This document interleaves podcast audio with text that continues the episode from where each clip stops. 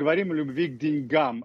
Доу Джонс сегодня приподнялся после того, как довольно серьезно все индексы упали вчера. Сейчас Доу Джонс находится где-то на отметке плюс 50, S&P и uh, NASDAQ приподнялись где-то на полпроцента. Это после того, как накануне все индексы обрушились, после того, как поступили сведения о продолжающейся инфляции в Соединенных Штатах, уровень которой был выше, чем ожидали инвесторы.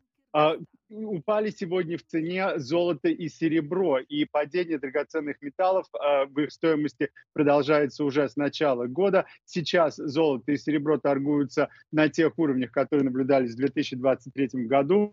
Унция золота стоит 1998 долларов, это самый низкий уровень с декабря, а унция серебра стоит 21 975 долларов. Это такая же цена, которая была на, на, на этот металл в ноябре. Куда же ушли деньги? Вероятно, в биткоин и криптовалюты, а, которые подорожали на 4%, и уже сейчас биткоин вернул себе рыночную капитализацию в 1 триллион долларов. А, подтянулись также вместе с ценами на криптовалюту и акции тех компаний, которые занимаются торговлей криптовалютой или занимаются майнингом криптовалюты.